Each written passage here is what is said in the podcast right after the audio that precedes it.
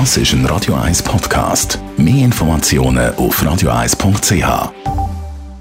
Die grünen Minuten auf Radio 1 werden präsentiert von Energie 360 Grad. Nachhaltige Energie und Mobilitätslösungen für die Welt vom Morgen. Energie360.ch ja, passend zu den Herbstferien reden wir heute über das umweltschonende Wandern. Wandern gehört schließlich zu den beliebtesten Freizeitbeschäftigungen von Herr und Frau Schweizer. Im Durchschnitt unternehmen wir pro Jahr rund 20 Wanderungen.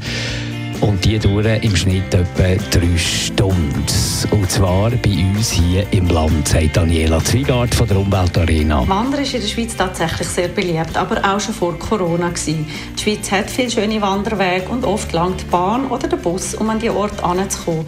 Damit hat man schon bei der Anreise die Umwelt geschont. Wenn ich nämlich zwei Wochen Ferien im Inland mache und dabei die Naturwerte in der Schweiz geniesse, dann verursache ich etwa 20 Mal weniger CO2-Ausstoß, als wenn ich auf eine zweiwöchige Schiffskreuzfahrt Kreuzfahrt in die Karibik gehen. Also man kann sagen, Wandern ist Ökotourismus. Es ist tatsächlich so, dass immer mehr touristische Angebote in der Schweiz auf nachhaltige Qualität, öffentliche Transportmittel und auch saisonale und regionale Lebensmittel schauen, also sogenannten Ökotourismus anbieten.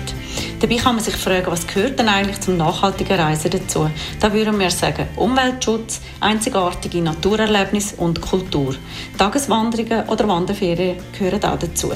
Beim Ökotourismus steht Natur, das Beobachten der Tiere und der respektvolle Umgang mit der Pflanzenwelt im Mittelpunkt. Äh, Daniela Zwiegal, kommen wir zum Schluss noch einen Tipp für nachhaltiges Wandern in der Schweiz. Beim Wandern verbrennt man hauptsächlich die eigene erneuerbare Energie und die ist ja nachhaltig. Natürlich muss man eine passende Ausrüstung haben, gute Schuhe, wetterangepasste Kleider, Rucksack mit Verpflegung, Regenschutz und Sonnencreme, immer Pausen machen und signalisierte Wanderwege nachgehen und wenn man im Naturpark ist, auch die Umweltschutzregeln nicht vergessen, denn was man mitnehmen kann, sind persönliche Eindrücke und Fotos, aber sonst nichts anderes. Mehr Mehr Infos findet man unter wandern.ch. Die grünen Minuten auf Radio 1.